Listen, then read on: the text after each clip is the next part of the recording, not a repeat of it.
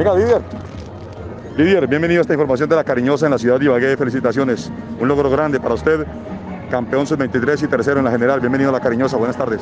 Muy buenas tardes. Bueno, primero que todo, muy contento con la bendición que me ha dado Dios, eh, con el apoyo de mi familia, del profe Orlando Rojas, que ha sido mi formador. Y bueno, también agradecerle al profe Luis Alfonso Celis por este proceso que he venido haciendo en lo que es el ciclismo profesional.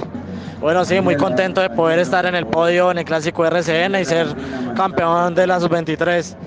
Y bueno, pues ha sido un clásico eh, muy rápido, con etapas muy cortas, pero bueno, hemos estado en buena forma y hemos finalizado el clásico con unas buenas sensaciones. ¿Esperaba esa actuación? No solamente ser campeón sub-23, sino estar en el podio de los mejores. Sí, señor, venía pues a pelear lo que era la sub-23, poder ganar etapas, pero bueno, se nos ha atravesado el, el tercer puesto de la general y me dio muy orgulloso para la casa. Me imagino que pensando ya en la próxima temporada con grandes cosas. Sí, señor. Bueno, pues esperar a ver qué se viene ahora el calendario del otro año. Esperamos cómo sigue la situación con el tema del COVID y hacer una buena preparación física. Se confirma, lógicamente, continuar con el equipo y seguramente algún viaje el exterior, como ha pasado este año.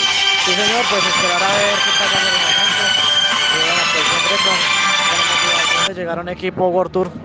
Gracias, felicitaciones nuevamente. Muchas gracias a ustedes.